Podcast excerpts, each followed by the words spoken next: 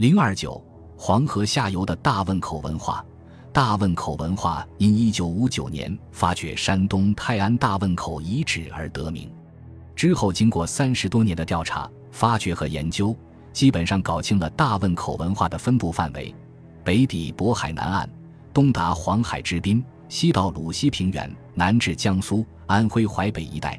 另外，在河南地区也有零星发现。大汶口文化的陶器特点非常鲜明，以袈裟红陶和泥质红陶为主，也有灰陶、黑陶及少量的硬质白陶。泥质陶器上常是镂孔、画纹，还有彩陶和简单的朱绘陶。砂质陶器上有的复式加堆纹和蓝纹。典型器物有斧形鼎、钵形鼎、罐形鼎、箍形器、镂孔圈足豆、双鼻壶。杯壶、宽肩壶、十足龟、带足龟、高柄杯、瓶、大口尊等三足器和圈足器非常发达。大汶口文化的经济以农业为主，种植粟。在山东郊县三里河的一个教学中出土了约一立方米的粟粒。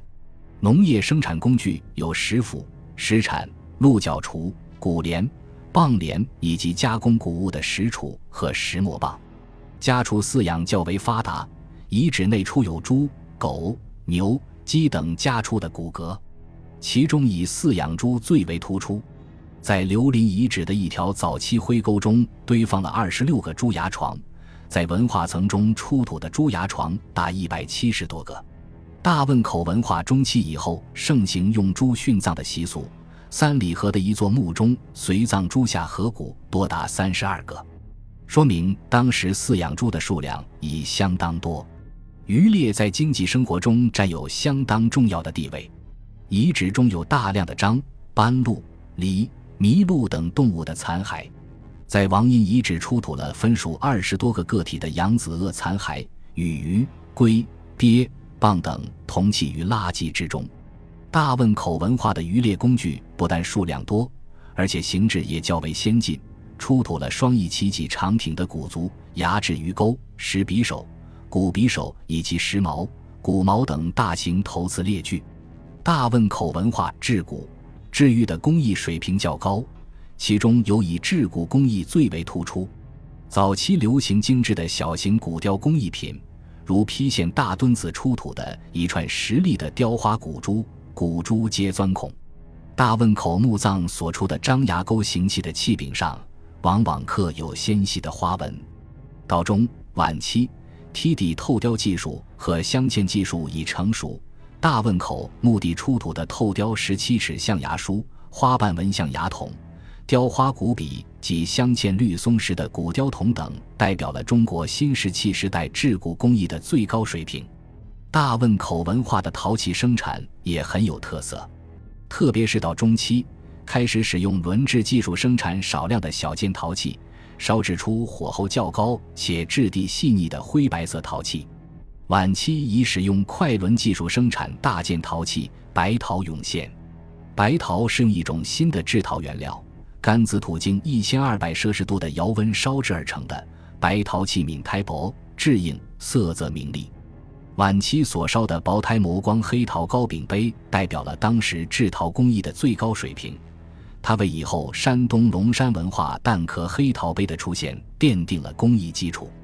大汶口文化的陶塑艺术品较多，兽形提梁壶、猪龟、狗龟等仿动物造型的陶制容器，反映出了陶塑技术的纯熟。大汶口文化的墓葬遗址较多，已清理出的墓葬达两千多座，多为土坑墓，葬式一般为养生直之葬，儿童与成人的葬法一样。未见儿童问棺葬，早期墓葬无葬具，中晚期有结构复杂呈井字形的木椁。在早期的兖州王阴墓地存在多人一次合葬墓和多人二次合葬墓，多为同姓合葬，少的葬两人，多的葬二十人。这种合葬方式曾见于关中地区仰韶文化墓地。